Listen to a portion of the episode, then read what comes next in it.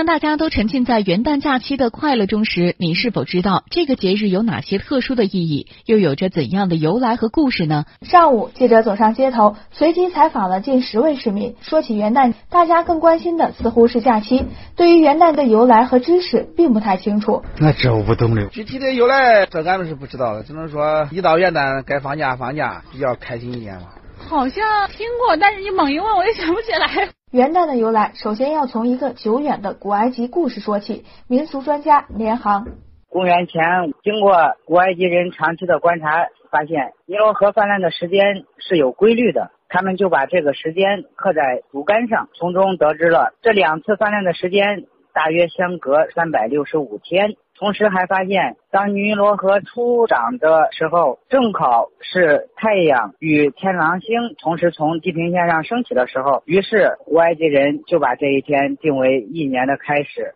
新中国成立之时，正是把每年公历的一月一号定为元旦，而元旦两个字也有着它独特的意义。元，它的意思呢就是开始第一的意思。然后旦字呢，甲骨文的写法就是一个太阳，下边是一个地平线，意思就是说太阳从地平线上升起的时候，它指的就是天亮的意思。第一个天亮，也就是指的我们的新年。在过去，元旦被称为小春节，每到元旦，家家户户都会燃放爆竹、杀鸡宰鹅，一家人团聚用餐。到了现代，人们更倾向于将元旦假期作为休闲娱乐、放松的好时间。基本上也就不过，主要是过春节。元旦嘛，就是一年新的开始嘛，总是大家聚在一起，讨个好彩头呗，唠唠家常，说说话，回家看看父母。